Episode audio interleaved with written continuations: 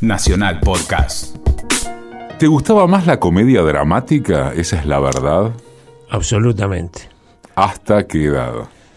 Siempre, hasta hoy, siempre me gusta que haya algo más que la comedia por la comedia. Me, me gustan los humoristas que, que dicen algo. Ahora está muy de moda, viste, el stand-up de el humor sobre nada, desde Seinfeld para esta época. Y el humor sobre nada sí, está bien, pero vos te vas de una sala sin nada. Déjame algo, aunque no me guste, aunque opine lo contrario, pero déjame algo. A ver, eh, subraya algún aspecto de esto. ¿Un humor sobre nada es? Es humor sobre la trivialidad de la vida, sobre si el papel higiénico Mm. va para arriba o para abajo, sobre si la tapa del inodoro los hombres la dejamos arriba y las mujeres la bajan. Esa es la trivialidad. La observación de la vida cotidiana, pero exacerbada, porque mismo en la observación de la vida cotidiana vos podés decir muchas cosas sobre la sociedad. Vos podés decir sobre el papel higiénico, en este momento no se me ocurre, pero, eh, pero podrías hacer quién hace los medios de producción el papel higiénico, por qué no cambió en los últimos 200 años la fabricación de papel higiénico, los árboles que se talan, por qué no usamos como en Japón eh, inodoros sin papel higiénico, que te limpien, autolimpiantes. Eh, se puede, siempre se puede, hay que querer. Un clásico. Ya un clásico. Ojalá que una renovada costumbre como ritual del despertar dominguero.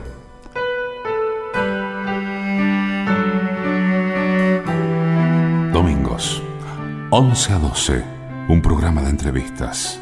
Decime quién sos vos. Guionista, humorista, autor. Hoy nos contará quién es Adrián Stoppelman. Cuando te das cuenta que podés ser gracioso, que los demás se ríen con o chistes que haces o la forma en que los contás. Estamos hablando que de tu adolescencia. Y sí, de, de- de la primaria te diría. ¿eh? Yo en la primaria hacía... Primaria en Floresta. En, en la primaria yo la hice en un colegio mixto, eh, eh, mixto no, viste, de de todo el día, hebreo, castellano, que quedaba en Nicasio Oroño y Juan B. Justo, en Paternal. Sí. digamos. Todavía- Hoy existe el edificio, pero el colegio no existe más, se llama Herzliya, y yo ahí en cuarto, quinto grado, hacía como parodias de los relatos de Muñoz Ajá. y los escribía. No imitaba voces porque no, no lo sé hacer, pero escribía la- la- las parodias, robaba chistes de la revista Telecómicos eh, de Aldo Camarota del programa y armaba mis relatos de partidos así, con viejos chistes que de niño, ¿no? O sea, Muñoz venía relatando y decía, ¿quién es ese intruso que molesta? Soy yo, Muñoz, le contestaba. Eh, pero era un niño de, y lo hacía frente a la clase. Eh, no sé si les causaba gracia, eso no lo recuerdo, pero sí recuerdo que me gustaba eso. Y entonces después, en la adolescencia ya sí, me gustaba mucho la comedia dramática, me gustaba mucho la tele, yo vivía mirando la tele. Este, y bueno, empecé a hacer teatro y ahí descubrí ¿Cuándo empezás a hacer teatro? y en el año ochenta y pico, eh, 83, 84, con la democracia. Yo estudiaba ingeniería, ahí a seis cuadras de donde descubrí que había un teatro que era para mí, que se llamaba Teatro Escuela Central, o Teatro Escuela, con un profesor que se llamaba Federico Herrero, se llama, sigue dando clases. Y bueno, ahí él me dejó estrenar mis primeras obras, porque yo era un bicho raro, yo no es que quería ser actor, todos querían aprender a ser actor, yo le decía, no, no, no, yo quiero aprender a escribir, pero me dice, primero tenés que aprender a actuar, no necesariamente, pero bueno, ya que estamos, eh, hago cosas de actor también, y ahí empecé a darme cuenta que lo que escribía, las situaciones, eh, podían ser muy graciosas. Adrián Stoppelman nació y se crió en el porteño barrio de Floresta y hace ya casi 30 años que hace humor para teatro, tele y radio. Los comienzos lo ubican como autor de Crónica de un pecado, Una cálida acogida, El reciclaje, Tres obras tres, todas composiciones que se representaron en el marco del teatro escuela. ¿Y haces ingeniería cuánto tiempo? Uf, a una vida ingeniería. Empiezo en el 80. ¿Uno de esos crónicos? Sí, sí, porque no me gustaba. Era horrible, era, era espantoso. Yo empiezo, mira, en el 80 en ingeniería química, porque mi viejo era químico, había que seguir. Yo quería hacer periodismo, mi viejo no me dejaba. Entonces, no, no había forma. Empecé en ingeniería química, duré seis meses en la UBA, di el examen de ingreso, toda una historia.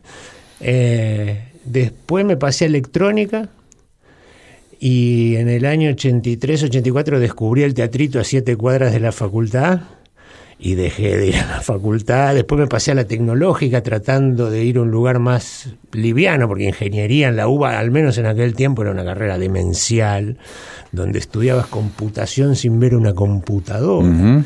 Que es como estudiar geografía sin mapa, ¿viste? ¿Dónde está Estados Unidos? Y por ahí, qué sé yo. Era, era imposible. También no me importaba nada. Yo quería hacer otra cosa, quería hacer teatro. Y bueno, y como quedaba siete cuadras, yo le decía a mis viejos, bueno, me voy a la facultad y me iba al teatro. ¿Y con la guita cómo te arreglabas? ¿De qué vivías? De hijo. De hijo. De hijo, hasta... Porque después vino una revolución, digamos, me me fui de mi casa, me casé con una chica no judía, entonces eh, ya ahí había que laburar. Y ahí empecé a laburar en una disquería y empecé a conseguir laburitos en la tele y qué sé yo, y ahí empecé más o menos una vida.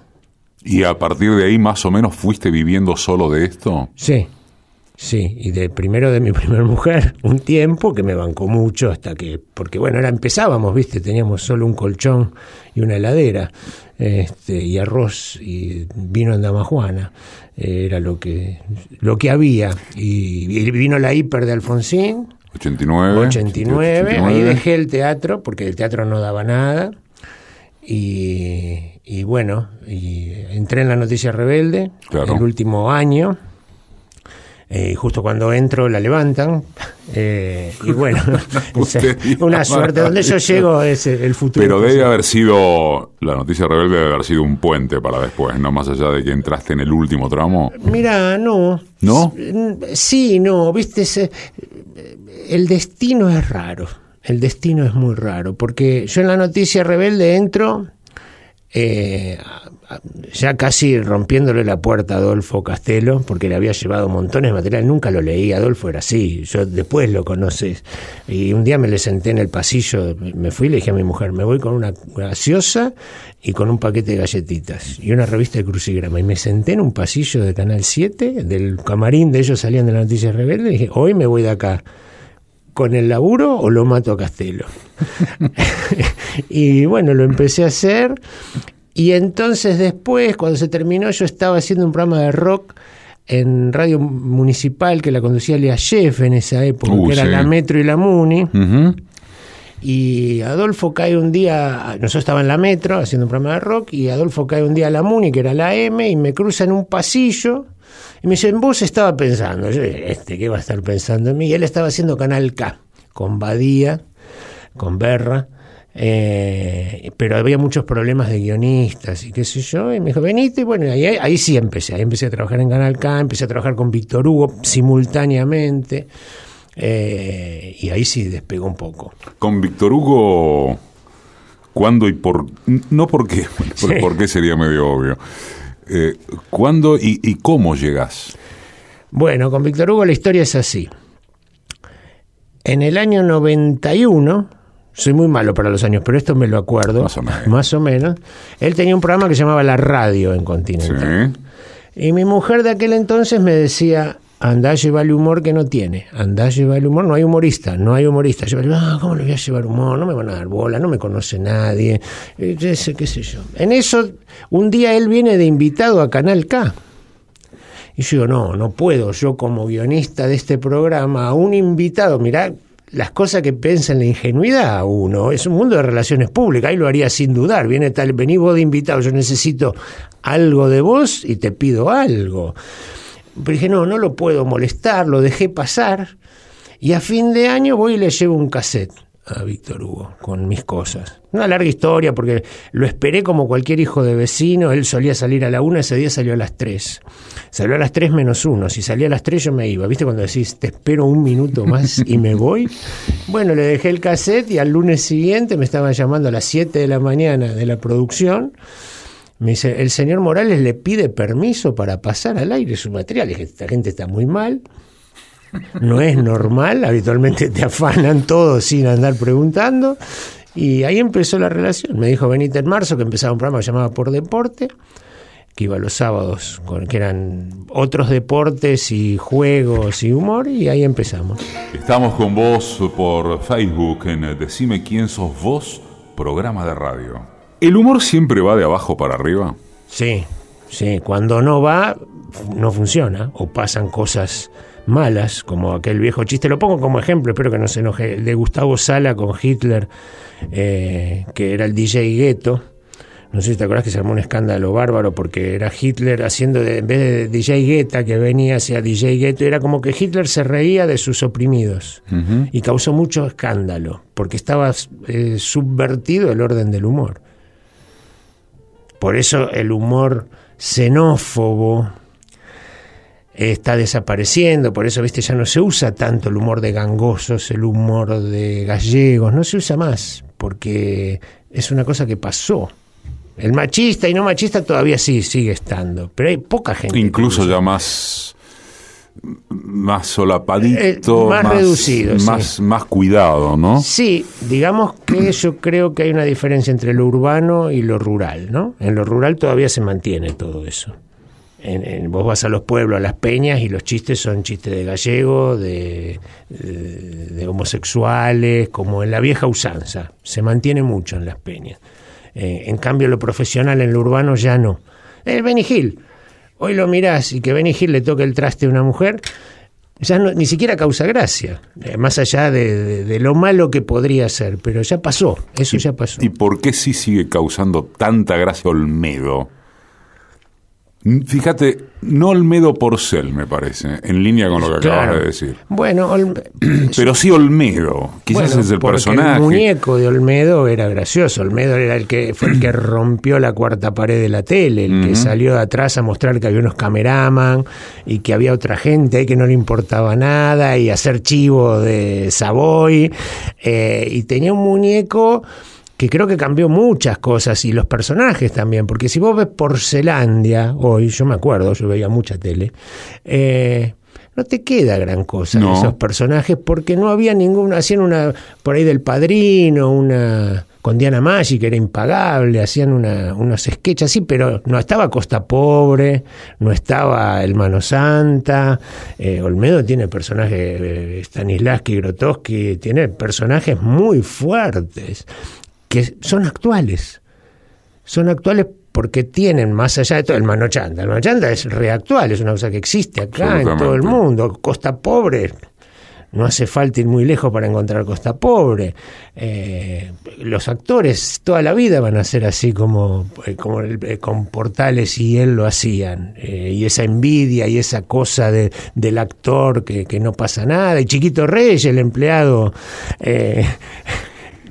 ¿Vos tenés o tuviste un modelo o una suma de? Es una suma de. Te diría que mi modelo para lo que hago hoy en radio, que son monologuitos cotidianos de humor de actualidad, en realidad no es un modelo, la idea la una referencia no, buscarle la palabra que quieras. O, quizá va a ser más fácil que lo, lo, o los nombres y listo. No mira primero la primera referencia que te daría es la de Frank Zappa que no tiene nada que ver aparentemente pero sí tiene que ver porque Frank Zappa decidió que iba a hacer su música porque nadie se la iba a tocar. Muy bueno. Si no la tocaba él eso no lo tocaba nadie y a mí me pasa un poco lo mismo. Si no lo digo yo, lo que yo escribo, ¿quién lo va a hacer? Ahora lo puedo decir, pero también lo puedo decir de antes, ¿no? Una cosa es ser guionista de un programa donde hay un equipo o de lo que fuera, y otra es hacer tu propio libreto. He hecho libretos para otros, trabajé con Jorge Ginsburg, mismo La Noticia Rebelde, pero eh, con Juana Molina Pero bueno, ahí sos un engranaje de una estructura. Acá sos el que te da tu propia letra, digamos. Y si yo escribiese esto y te lo diese a vos en la mano, primero tendría que adaptarlo todo a cómo sos vos. Eh, yo conmigo no me tengo que adaptar. Yo ya sé hasta dónde llego, hasta dónde no. Esto me sale, esto no. A veces pruebo, a veces le erro, pero en general funciona así. Además de su desempeño como libretista, otras veces como actor junto a Castelo, Abrevaya, Ginsburg, además de los micros de humor en La Noche Menos Pensada con Víctor Hugo Morales en Canal 9 y en Canal A, por supuesto, fue también Adrián guionista de Rock Nacional La Historia, de Documenta en América TV, de Canal K y de el ciclo Juana y sus hermanas. ¿Qué límites te, te pones o te salen naturalmente? ¿La desgracia, joder con la desgracia personal, por ejemplo? Eh, no, eso, primero, el límite depende del medio para mí. El límite depende del medio. No es lo mismo la radio, la tele o un teatro donde la gente paga una entrada. Está bueno. Vayamos Sí. o en ese orden pero, o no, pero La radio la citando tele, lo que acabas sí. de decir. Por ejemplo, límites en radio. Y en radio, como en la tele misma también, eh, el humor negro no es lo más aconsejable. No solo No porque no te guste. No porque no me guste, me fascina, como tú humorista nos encanta el humor negro, nos encanta, a los humoristas nos encanta todos los humores, blanco, negro, verde, amarillo, azul.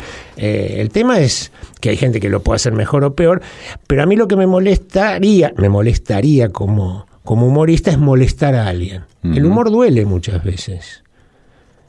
El humor duele porque hay un target, hay un objetivo de ese humor. Yo no creo que si yo hago un chiste de cualquier funcionario del gobierno le cause gracia. Es lógico que no le cause gracia. Y está bien que no le cause gracia. Porque él es el objetivo de ese chiste de- de- del gobierno, de que sea un policía, el que fuera, el que hace algo que uno después se ríe. Pero, por ejemplo, ese es mi límite. Y, por supuesto, la desgracia personal. eh, eh, Desaparecidos, represión. eh, no, en la radio es algo que encuentre una forma. En el show sí, en mi show en vivo, donde es en un ambiente cerrado, digo cosas que no puedo decir ni siquiera en este momento acá. No me siento acá, no tengo, no me animo, pero no porque, porque yo le tengo un respeto a este medio y al oyente que está del otro lado. No me parece que sea el lugar para decir eso. Yo arriba en un escenario no tengo límite. y ponele, cuando fue lo de lo. Ningún límite arriba de un escenario. Bueno, eh, creo que no. Creo que no. Yo digo cosas muy fuertes que a veces se me quedan mirando, pero bueno, la gente también, vos generaste un público, yo con los años genero un público, sabe que estoy haciendo un chiste. Si alguien toma una parte de mi show y lo saca de contexto, voy preso. Por ejemplo, te iba, te iba a preguntar con el episodio de lo pérfido. Sí, Eh, 30.000 es un Sí. número berreta, no existe, Sí. el negocio fue sí, de los derechos el, humanos. el curro de los derechos humanos.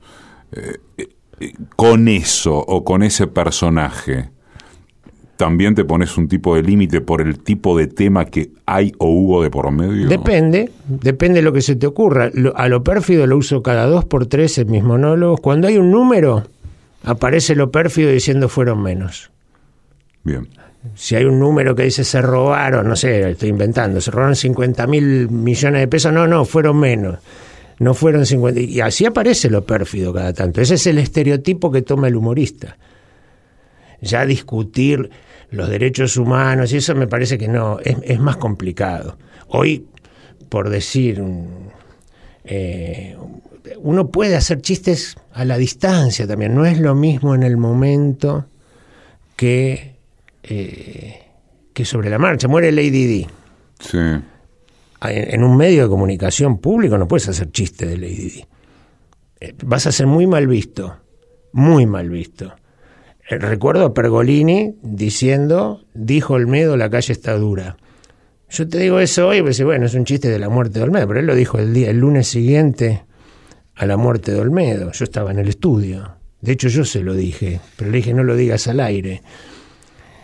Vaya anécdota. Este, y, y bueno, pero eso está en caliente, no se puede, era un ídolo popular. Eso también es distinto. no es lo mismo hacer un chiste sobre Gabriela Sabatini en su pico de popularidad, sobre Maradona en su pico de popularidad que después. Por supuesto que todo cambia, si ya nadie se acuerda de Gaby Sabatini, si de Maradona, sí que se acuerdan, pero entendés lo que quiero decir. Este, hay un tema de distancia y cercanía. Si, si la gente ama mucho a alguien, es muy difícil meterse en contra de esa gente, porque yo no estoy así, yo lo que no tengo nada contra esa persona. Yo lo que quiero es hacer un chiste y que la gente se ría. Sí tengo por ahí ideológicamente, pero en sí mucho no importa. Uno quiere hacer algo, decir algo gracioso sobre eso. Pasó tal cosa, remate. Esa es la estructura que busca el humorista. Para escuchar de vuelta las entrevistas, bajarlas, guardarlas, como quieras, es www.decimequiensosvos.com ¿Qué pensás que te sale mejor? ¿Lo que tenés eh, preparado, casi hasta que milimetrado, podría decir uno, y de tan bien trabajado que lo tenés, sabés que va seguramente producir el efecto que, que buscas? ¿O aquello que que haces de modo repentino sobre un escenario o en la radio? Eh, si uno supiera, si uno supiera. Hay veces que me asombro de que me, me, pasan de ida y de vuelta, me pasa, por ejemplo, que escribo un chiste al que yo le tengo una fe, digo, qué bueno este chiste, los voy a matar, no se ríe nadie no se ríe nadie una función, no se ríe nadie una segunda, la tercera lo tengo que sacar. No se rió nadie. Y digo una estupidez, lo que para mí es una estupidez atroz, y se mueren de risa y me aplauden. Entonces, una vez estaba viendo yo veía mucho entre los ídolos cuando vos me preguntabas antes quién, quién diría, son muchos los, los talk shows norteamericanos de la medianoche, Conan O'Brien, David Letterman, Jay Leno, todos ellos son monstruos de manejar la información cotidiana, ahí aprendés mucho de cómo se maneja la información. Y David Letterman tenía una cosa que no es que la inventó él, pero era el top ten, las 10 cosas, de tal, la lista de 10 cosas que le molestan a Eduardo Aliberti, eh, le molestan a Adrián Stoppel. Y un día, eso, está escrito por 10, 15 personas. hay 10, 15 personas que lo escriben. Y un día, no me acuerdo exactamente qué era el tema, el remate es el último. El, remate, el mejor chiste que tenés siempre va al final de, de las 10. Acá le erraron feo. El más gracioso resultó el octavo. Y yo dije, Dios existe. si ellos son 15 y no se dieron cuenta de que el octavo era el remate, porque yo cuando lo vi dije, ¿cómo van a mejorar esto? También le erran porque es materia inorgánica, el, humor, el sentido del humor. A veces me pasa que un chiste que la rompo, siempre lo digo mal. Alguien tose. Claro. Eh, eso, cuando vos lo tenés grabado, sale siempre igual, qué gracioso. Pero hacerlo en vivo. Sí, Adrián, ¿y qué te pasa en la radio la radio es en equipo, es virtualmente imposible hacer humor en solitario. No, no tiene ninguna gracia. Lo intenté alguna vez y me, me daba lástima yo mismo. ¿En serio? ¿Qué grababas? No, iba a un programa que me habían dado en una FM, que ni me acuerdo, a las 8 de la mañana, un sábado, empecé en julio, era de noche, llegué a hacer un programa de humor, digo, hice un programa, esto no tiene gracia, pónganme a cuatro que me acompañen. cuatro, cinco, seis, tres, no importa. ¿Te pasa que necesariamente tenés que contar con la aprobación de un gesto, de, una sonrisa, de una carcajada, eh, por parte de quienes te acompañan. Sí, claro, es decisivo. Es decisivo porque, sobre todo porque mis compañeros no saben lo que yo voy a decir. Yo creo que no, no, que no se entendió, sino que quizá debió haber hecho la pregunta por la inversa. A ver te das cuenta que no está pasando nada con el chiste con tu compañero de trabajo, con tus compañeros de trabajo. Sí. ¿Qué haces? ¿Variás lo que se pensaba tenía que seguir siendo la secuencia? ¿Decís, este no es mi día? ¿Decís, cómo la chingué con esto y te condiciona psicológicamente para lo que sigue? Bueno, primera respuesta es son años y ahora te la voy a analizar lo que tenés que aprender en este laburo, el que hago yo, es a convivir con el mal día. Vos no sos Woody Allen, yo no soy Woody Allen, no me salen los chistes por, eh, por el sobaco de la axila. Eh, yo tengo que elaborarlo los chistes. Por supuesto, estoy hablando contigo y se me ocurren un montón de cosas. Sí, la impronta vale muchísimo. Un comentario que hace alguien, que es como una especie, me mete una idea en el medio de lo que estoy diciendo y yo sobre eso puedo rematar. O algo que se me ocurre, sí. Pero yo ya sé qué es lo que funciona. Si yo tengo un remate, yo puedo estar cuatro minutos diciendo chistes muy malos, que yo estoy tranquilo. Yo sé que voy a rematar. Hay veces que no tengo remate y sé que están buenos los chistes. Es muy difícil a veces encontrar todo y encontrar que tenga un nivel. Yo tengo un nivel de exigencia conmigo, digamos, yo necesito un 6 para salir a la cancha. Y yo sé que hay chistes que no. Pero en ese mismo que no, hay veces que me ha pasado que me han dicho, pero qué buen chiste, ¿esto? y sí, qué sé yo, no se puede saber qué es lo que va a pasar. Esa es la magia, ¿eh?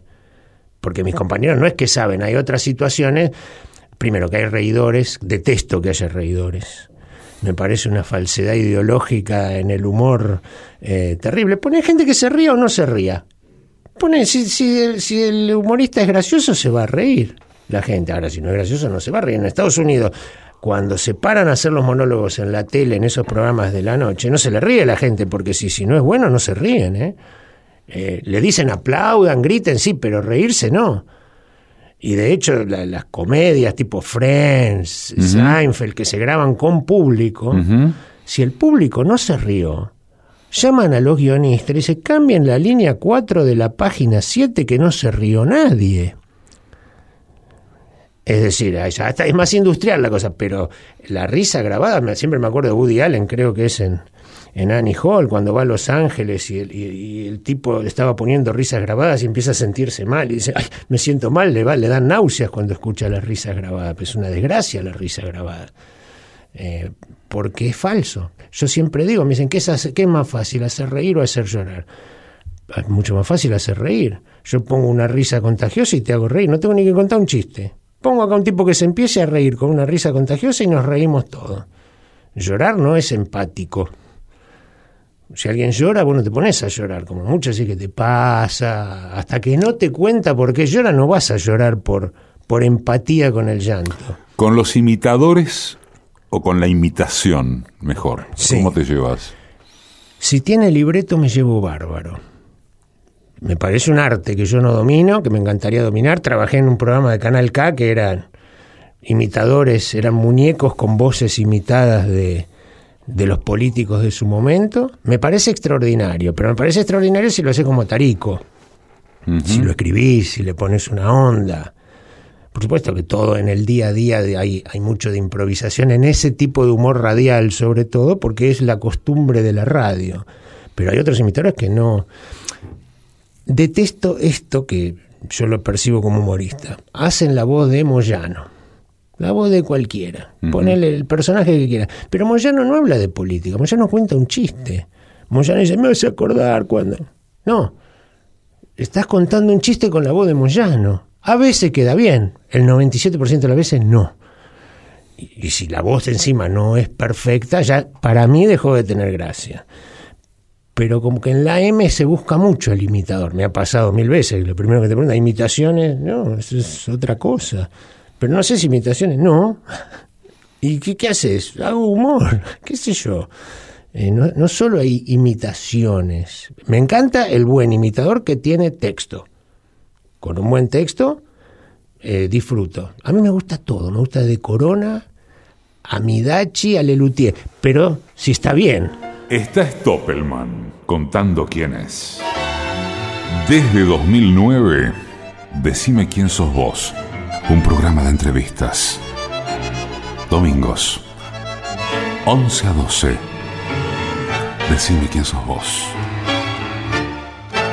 Puedo creer que le vas a querer sacar jugo a esto, esto. Eh, la realidad es una sola. Trabajamos con eso. ¿Qué va a hacer? Pasan cosas raras con la marcha del viernes, muchas repercusiones. La que más me llamó la atención dentro de la marabunta y la lluvia de gente de... Mm, fue la reacción de Rodríguez Larreta, preocupado por lo caro que le saldría limpiar las paredes. Aclaremos sin que haga falta que todos nos hubiéramos ahorrado mucha guita si Santiago Maldonado estuviera aquí o con paradero conocido. Hubiese sido mucho más ahorro de guita, ¿no? Pablo Abeluto dijo que tiene información de que Víctor Hugo y Navarro en persona pintaron las paredes con aerosoles en los que podía leerse claramente pintura en aerosol marca C5N. la, la, marca de agua famosa. La marca de agua, claro, quedó en la pintura. Mariano Martínez Rojas, desde su profugosidad en algún lugar de Miami donde solo lo encuentra TN y no Interpol, dijo que él había organizado maniobras de lavado de dinero con cócteles molotov y aerosoles de pintura y que Cristina sabía todo. Sergio Massa quedó a mitad de camino, sí. Había salido a felicitar a eso a las 18.30 a los organizadores por una marcha sin un solo incidente. Brown, el secretario de Comercio, claro, es siempre rápido, ¿no? Es de felicitación interruptus. El secretario de Comercio, Brown, le ofreció ayuda a la reta, le dijo que se necesitaba tiner o lavandina para limpiar las paredes, la anónima tiene los mejores sobreprecios. El rabino Berman estaba contento porque había pensado disfrazarse de árbol del cabildo al lado del aljibe y dice, menos mal que no fui. Aparte era viernes, ya se había puesto el sol, no podía ir. Patricia Bullrich uh. fue muy preocupada a visitar al gendarme al que, a una mujer, al que una mujer le apoyó la espalda en la bota. Lo atacó con la espalda en la bota, la mujer al gendarme, como Mayra González en aquel momento Jujuy, con la cabeza al palo del gendarme, lo atacó. 30 años de humor para teatro, para tele, para radio. Uno de los mejores. Cuenta quién es Adrián Stoppelman. Hay una sensación que, que se tiene respecto de los humoristas en general, que a mí me ha pasado. Cuando digo una sensación que se tiene, me estoy refiriendo a la gente del medio, entendeme. A, propósito de que no son naturalmente tipos graciosos. A mí pocas veces me ha pasado, me auto, lo autorreferencio, solo los efectos de que esto se entienda, encontrarme con tipos que son francamente divertidos, tienen otro tipo de, de, de cosa por la cual entrarle y, siempre te dan la sensación de que es difícil entrarles, ¿no? Eh, el negro Fontana Rosa era gracioso a partir de la forma en que construía, a partir de ciertas oraciones respecto de las cuales era muy preciso en torno de cómo terminarlas, dónde calzar eh, la emoción de la oración, etcétera. Pero en general, uno se topa en el medio con humoristas que más bien tienen un costado muy marcado de melancolía, a veces de languidez. ¿Es así? ¿Es idea de uno? ¿A vos te pasa lo mismo con tus colegas? A mí me pasa lo mismo que a usted. A mí me pasa lo mismo que a usted. Sí, eh, yo creo que una de las peores ideas de la producción de televisión y radio es llevar una mesa de humoristas. No hay nada más deprimente que cuatro humoristas, porque, hay, como vos decís, qué sé yo, hay gente que es graciosa hay otros humoristas, sobre todo los cuentachistes, que no son graciosos, cuentan chistes graciosos, entonces no hablan en la entrevista y lo único que hacen es contar chistes graciosos. Son graciosos los chistes, los cuentan muy bien, pero ellos no son graciosos. Hay gente que es graciosa, eh, hay gente que es graciosa naturalmente, qué sé yo, Luis Juez no es humorista. Así es, claro, buen ejemplo. Pero podría serlo, tal vez cuando se ponga a hacerlo no le salga tan gracioso porque es así, la naturaleza, su forma, eh, lo hizo un tipo gracioso. Los humoristas somos medio de reflexionar, me decir por melancolía, y sí, porque los humoristas reaccionamos a la realidad circundante, sea cual sea, así sea por el papel higiénico, pero reaccionamos a una cosa hostil del mundo. El humor es una respuesta a la hostilidad del mundo. Una vez dijiste que en torno del stand-up, ¿no? Que vos no haces stand-up, por lo menos como lo que acá se entiende como stand-up. O sea, ¿qué es lo que acá se entiende como stand-up? Porque después también dijiste, la nota es de Eh, archivo. Diario Contexto de 2016. Por un lado dijiste eso y por otro lado señalaste es un género que se ha puesto de moda por muchas razones, algunas equivocadas, que se me ocurre empalmarlo con esto que habías dicho en la respuesta anterior, lo que acá se entiende como stand Sí. Acá está, bueno, como en todo, ahora hay mucha más gente. Cuando empezó el stand-up, era el, había dos, dos factores para mí que hicieron que el stand-up explote en la Argentina. Uno, Seinfeld en el cable, Sí. empezó en los 90, y otro, la crisis económica. La crisis económica decía un micrófono y un tipo que cuenta chiste. El cuenta chiste ya estaba pasando de moda. El Corona, el Joya, estaban pasando de moda. Estaba pasando de moda la revista. Claro. Entonces se ve, la revista ya era cara de hacer por los mismos problemas de la crisis económica y surge el stand-up. Un tipo con un micrófono diciendo cosas graciosas, que no eran chistes. Bueno, vos sabés que en la radio algo similar pasó y ya te dejo seguir, No, pero, pero- te- tenía ganas de meter el bocadillo. Dale. Porque me parece que es ilustrativo. En la radio esto mismo que decís a partir de 2000, 2001, 2002 pasó con comillas, por favor, entiéndase. La dictadura de los mensajes de los oyentes. Ah, es terrible. Y claro, te sale dos mangos, los grabás y los pones al aire. Sí, tenés dos Y columnitas. no se volvió del todo de eso. No, no, yo todavía tengo gente que en el Facebook me dice, ¿me mandás un saludo? Y le digo, yo antes de mandarte un saludo me corto la mano. El, el oyente para mí tiene que tener una participación activa y proactiva en el programa. No es, eh, qué bueno, como dice Capuzoto, qué bueno el programa, mátenlos a todos. Eh, no es así. Eh, es muy aburrido escuchar a los oyentes que no tienen nada Que no para tiene decir. nada para decir. Bueno, y entonces Entonces, ¿dónde está? estábamos en la crisis y los Ah, estandaperos. la crisis de los stand-uperos. Pero lo que estaba en ese momento de moda era Seinfeld, y Seinfeld es el humor sobre la nada, es el humor sobre el papel higiénico, es el humor sobre la tapa del inodoro, es el humor sobre eh, si en un auto vos te sentaste, tenés que sentar de la derecha a la izquierda, por qué el aire acondicionado sale para arriba. Es esa observación menor. Y después, bueno, el hecho de que cualquiera se pueda subir a un escenario y decir que es stand-upero, yo conozco gente que tomó tres clases y tiene su propio show. ¿Qué pasa en la Argentina? Para mí pasan muchas cosas. Pasa con la tele, no con la radio tanto, pero con la tele y con el stand-up. Se copia la cáscara. La televisión, la gran televisión, nos guste o no, la inventaron los norteamericanos. Absolutamente. Pero ellos no inventaron la tele, ellos inventaron una industria, no inventaron un negocio de pongamos un programa y vendamos los chivos con el POTUS. Ellos inventaron una industria, son los grandes estudios de Hollywood que hermano, con el stand-up es lo mismo. Vos, para actuar un sábado en un club de comedia en Estados Unidos, tenés que ser bueno, tenés que haber ido un lunes, tenés que haber ido un martes, tenés que haber ido un miércoles. Acá no, acá se sube cualquiera un sábado y cobra la misma entrada que un profesional mercado desvirtuado totalmente. La gente no sabe bien quiénes son los que hacen stand-up. Hay, hay algunos stand-uperos que por YouTube, otros por el Comedy Central, otros por lo que sea, que hacen su stand-up y son reconocidos. Hay buenos, malos, regulares, hay de todo, pero la mayoría son estudiantes. Los buenos, buenos son 10, 15 como en todo. Claro. Y entre esos buenos están los que vos vas y decís, me fui con algo. Yo no pretendo que hagas crítica social, pero dame algo. No me hables todo el tiempo de mi mujer, ya cuando él está, pero para mí empieza, vieron que soy gordo, empieza a contar los problemas que él tiene con la gordura. No me importan tus problemas con la gordura. ¿Qué me importa? Y yo soy fea. Bueno, no me importa que sea fea.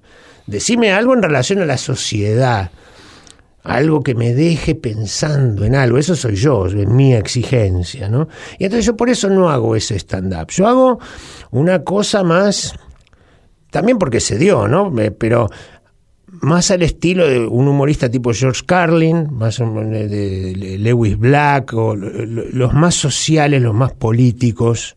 Eh, tal vez porque la realidad me llevó a estar en, eh, en eso, pero bueno, creo que la gente que nos escucha quiere eso, eh, lo quiere de mí, quiere escuchar lo que tengo para decir, yo tengo cosas para decir, creo, interesantes y graciosas y un punto de vista jugado por algo. Eh, y como te decía al principio de la entrevista, el humor puede hacer doler. El humor puede hacer doler. Por eso yo aclaro siempre cuando alguien dice, che, te voy a ver, mirá, ¿cómo pensás vos políticamente? Porque si no, no vengas. Yo no quiero que la pases mal. Cuando hago un show, ahora tengo, voy a hacer un show eh, que se va a llamar Adrián Stopperman infartado, no apto para cardíacos.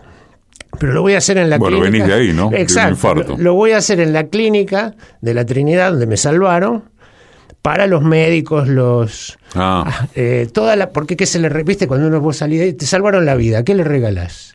¿Cuánta botella de champán le tenés que regalar? ¿Cuántos pan de una casa cada uno? ¿Qué le tenés que regalar? Te salvaron la vida. Y bueno, yo lo que tengo para darles es un rato de humor, contándoles cómo es la vida del paciente que ellos por ahí no ven.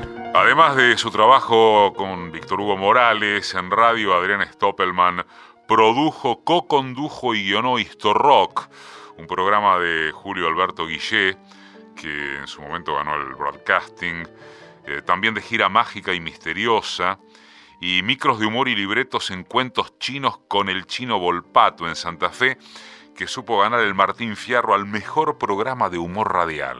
¿Qué tipo de desafío te resulta, y no sé si lo podés generalizar, le resulta a los humoristas, a los guionistas, la explosión digital? Los centenares, los miles, no, no diría que los millones, pero los demasiados que, no ya todos los días, por segundo tiran humor, reflexiones humorísticas, memes, frases, etcétera. Son el gran enemigo. El gran enemigo porque, por empezar, yo escribo solo. Pero aunque estuviera con otro, pongamos Rudy y Paz, que Sí. todos los días se juntan y hacen un chiste entre los dos. Sí, Cualquiera. Eh, eh, cualquiera de los humoristas que todo lo mismo Fontana Rosa. Todos los días un chiste. Cris, todos los que vos conozcas, de y para acá, que todos los días tiene que hacer un chiste. Es muy probable que a mucha gente ese chiste se le haya ocurrido. Porque el humor es un, es un recurso, es una forma de pensar que vos tarde o temprano vas a llegar al mismo lugar. Yo me levanto cada mañana a ver los chistes de los diarios, a ver si alguien no lo dijo antes que yo en la radio. Porque es posible. Es muy posible. Hay uno que nos roba todo, pero ese no es problema porque ya sabemos que, que, que no es que se les ocurrió. Pero yo vivo pensando así. Y a veces estoy contento porque llegué antes yo. Lo- el, el mismo chiste es inevitable a veces ir para el mismo lugar. Pero la conciencia colectiva que es Internet, a mí lo que más me molestaría es que alguien me diga, Stopperman roba los chistes de Internet. Me molestaría mucho. Pero a veces la coincidencia es inevitable. Porque yo escribo todos los días entre 20 y 40 chistes.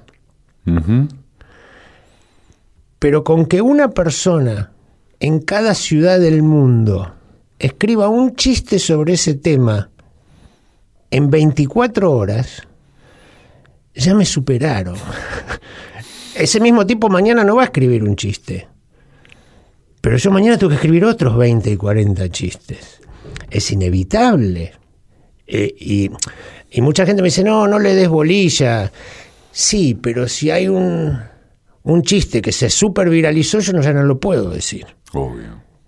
Porque me, me siento como, como robando. El Facebook es Decime quién sos vos programa de radio. ¿Tenés momento para crear esas cosas que uno le pregunta por lo general a los escritores, Sí. el momento de la página en blanco? Se complica imaginar esa situación porque ¿qué haces? Te sentás y como vos decís, vos los laburás los chistes, vos sos un laburante del humor. No es que sos una máquina este, a, a la que le sale lo gracioso No, per claro. se. Hay alguna gente que Sí. naturalmente es una ametralladora de, de graciosidad. Después hay que ver si la lleva o cómo la lleva, pero parte de un piso más alto para transformar eso en un chiste escrito o dicho. En tu caso, ¿cuándo? ¿Te sentás a escribir lo que venís procesando durante el día la noche? Cuando se te ocurre tenés una libretita y anotás, como ha- hacía Sí. Galeano. Sí. ¿Cómo es? Lo mío es así. Uno está todo el día pensando. Todo el día. Pero todo, todo el día. Aunque no te des cuenta. ¿Pensando en la día. forma del chiste para esto? Sí. para esto, para lo que uno hace, para un show. Uno escucha, eh, por ejemplo, algo que me pasó el otro día, claro, la gente va a decir, este tipo está loco, es un irrespetuoso. Pero sucedió y es una anécdota tragicómica. Mi mamá está en un geriátrico y comparte la habitación con otra señora. El domingo la fuimos a visitar y justo cae una monja que le da la Eucaristía a la otra señora. Ni mi mamá, ni mi mujer, ni yo somos católicos ni cristianos, pero con el más absoluto de los respetos escuchamos la ceremonia. Ahora, mientras la monja decía todo lo que decía, yo le iba contestando con chistes en mi cabeza. Porque le, Clarísimo. eh, es inevitable para mí pensar así. Es inevitable. El otro día, otro ejemplo. Paso por el living de mi casa y estaba el noticiero prendido que estaba mirando a mi mujer. Y lo único que escucho, lo único que escucho, es al locutor del noticiero que decía, mató a su madre. Y me salió naturalmente el más cobarde, mató a su madre. Mi mujer estalló en una risa. ¿Dónde sacaste eso? Bueno, conecté con eso. Eh, no es que la vida me pasa así, ¿no? Y me vivo riendo. Pero yo estoy buscando el material. Entonces llega un horario que, bueno, ok, ahora hay que ponerlo en un papel. Ahora hay que ponerlo en un papel porque yo mañana tengo que salir al aire a las 9 de la mañana, estoy en el aire en la radio. Y yo prefiero que no se me ocurra nada y estar despierto hasta las 6, 7 de la mañana o no dormir a despertarme, A despertarme sin nada. eh, sin nada, porque en dos horas no sé si lo puedo solucionar. Pero uno lo va cocinando, lo va cocinando y después está el oficio que dice, bueno, hagamos esto y de alguna forma lo zafás. Adrián Stoppelman está presentando en teatro Gente de M junto a Viviana Tonelie acá en Buenos Aires y con giras por todo el país. Y ya había presentado sus unipersonales Pasan Cosas Raras en vivo y Consumo Humor. Y el año pasado publicó su primer libro, Pasan Cosas Raras, Humor en la era de Macri. ¿Vos venís hace cuánto? ¿Meses del infarto? No, Año, ya un año, y, un año y dos, tres meses, sí. Y ahí, cuando estuviste o en terapia intensiva, Sí. o cuando te despertaste, o cuando ta- también pensaste en algún momento o de continuo en situaciones humorísticas. Absolutamente. Absolutamente. De hecho, me acuerdo, Víctor Hugo siempre dice, yo te iba a visitar porque me mataba de risa con lo que contaba. Y me acuerdo una cosa que me pasó una vez, hace muchos años, pero que es el ejemplo de esto que vos decís, me había agarrado un virus, rarísimo virus, estaba solo en mi casa, vivía solo, y era un virus que te agarraba todas las articulaciones, te dolía hasta el pelo. Vos movías una articulación y te dolía, estaba todo rojo, es una derivación de la quinta infantil, se llama B59, no sé, tiene nombre de supositorio, es una cosa rara que me agarró. y no me podía mover. Entonces me tenía que levantar de la cama para ir al médico y no podía.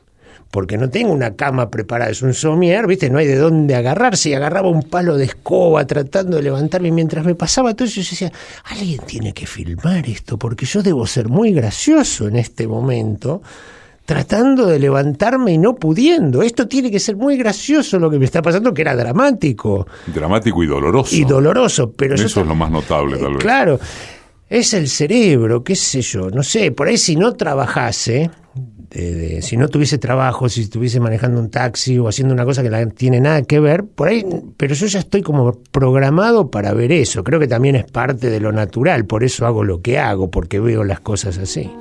Todos los días en www.decimequiensosvos.com.ar En reuniones de amigos, en cualesquiera de las escalas eh, que Sí. la palabra tenga, los íntimos, los más Mm. compinches, los, em, ¿eso se potencia? Esa cosa de pensar en lo gracioso. Sí, pe- pero nunca, mis amigos por suerte siempre entendieron que yo no estaba ahí para hacerles reír a ellos, que yo no soy el payaso del, del grupo. Eh, Nunca sentí esa presión, si nos divertimos, nos divertimos porque a mí se me ocurre decir algo gracioso, a mis amigos se les ocurre decir algo gracioso, pero no es el objetivo, ni nunca me sentí presionado a ser el, el class clown, el, el payaso de la clase, para nada. Por supuesto está el, el típico caso que llegas a ah, contate un chiste, que eso es detestable. No lo haga, señor oyente, señor oyente. Cuando le presenten a un humorista, no le pida que No cuente un chiste. Este, no lo haga. No, no voy a decir que si, si no lo que yo le conté a usted es arquitecto, hágame una casa. Hacete una casita, eh, haceme un planito, de- necesito una refacción, eh, porque es nuestro trabajo. Por supuesto que algunos contarán chistes. Vos le pedís un chiste a Corona y Corona te lo va a contar seguro, porque es un cuenta chistes. Yo no cuento chistes, eso también es difícil. La gente no tiene muy claro qué es el humor, qué no es. Qué es eh, ¿Viste? La gente asocia el chiste con el humor. Hay toda una generación, varias generaciones, que solo asocia el chiste con el humor. ¿Hay un humor argentino o hay un humor regional, como se dice habitualmente? Vuelvo a de lo de antes, creo que... Viste que se dice, quizá por un lado la pregunta pueda parecer obvia, pero por otro lado, si la cotejas con algunos anversos, Sí. hay georreferenciaciones que uno siente que valen. Uno habla del humor inglés, Sí. el humor autodespreciativo Sí. de los ingleses, El sarcasmo, ironía. el sarcasmo. Por ejemplo, Sí. Pero uno diría que en el caso nuestro habla del humor, en todo caso hablaría del humor cordobés, creo que del humor porteño, tal vez. Eh, ¿Hay algo de eso acá? Sí, algo hay. ¿Hay, hay algo nacionalizable en la visualización de eso? No creo. No. No, no creo. Sí somos hipócritas respecto al humor negro. Los argentinos son hipócritas respecto al humor negro. ¿Sí? yo he hecho, he hecho temporada con Corona. La gente muere con los chistes de Corona. Sí. Es espectacular Corona arriba en escenario. Cuando sale nadie te va a reconocer que va a ver a Corona y que le gustan los chistes de humor negro. Ahora con las redes está un poco más zafada la gente y, y después pasa lo que pasa, se arman escándalos y cosas por el estilo. Hay humor urbano y rural. Para mí se divide más ahí. El humor cordobés, dicho, eh, sí. este, el humor urbano es más urgente, es más respuesta a la hostilidad de la gran ciudad. El humor rural es más tranqui, es Más la andricina. Claro, la andricina, que yo me acuerdo, mis abuelos me contaban un cuento que duraba media hora y decían, Sí. el chiste, ¿dónde está? Este, En la forma de en la contarlo. forma de contarlo. Tienen tiempo para contarlo. Acá no, se volvió todo muy rápido. Mirá cualquier programa, incluso bien el Lucy, yo quiero a Lucy, no tiene tantos chistes como tiene hoy una sitcom, una comedia. Tiene menos. Esto todo se volvió, dale, dale, pim, pim, pim, pim. No podés estar porque la gente está acostumbrada a tres minutos, dos minutos, un minuto, cada vez entiende menos de lo que pasa. Eh, pasa todo tan rápido, YouTube, ah, se, supera. Pero no, no creo que haya algo argentino. Algo rioplatense puede ser. Pero tampoco, no sé Brasil cómo es, porque desconozco, es, es como otro mundo, ¿viste? En, en Latinoamérica. Tampoco escucho mucho del humor peruano, del humor boliviano, del humor chileno. No parece tampoco haber. un- un- hay humoristas de- en todos los países, pero digo, no, eh, no podríamos decir que el humor peruano es así o así, porque nunca escuchamos además. Decime quién sos vos. Yo soy Adrián Stoppelman, humorista, libretista, guionista, eh, actor y busca de los medios y puedo hacer muchas cosas siempre y cuando me pagues y me alcance para pagar las expensas. Adrián Stoppelman. Edición y concepto sonoro, Mariano Randazzo. Asistencia de producción, Laura Fernández. Diseño de página web, Oscar Flores. Producción general, Roxana Russo. Conducción, Eduardo Aliberti. Todos los domingos, AM870. Radio Nacional. Todos los días en www.decimequiensosvos.com.ar.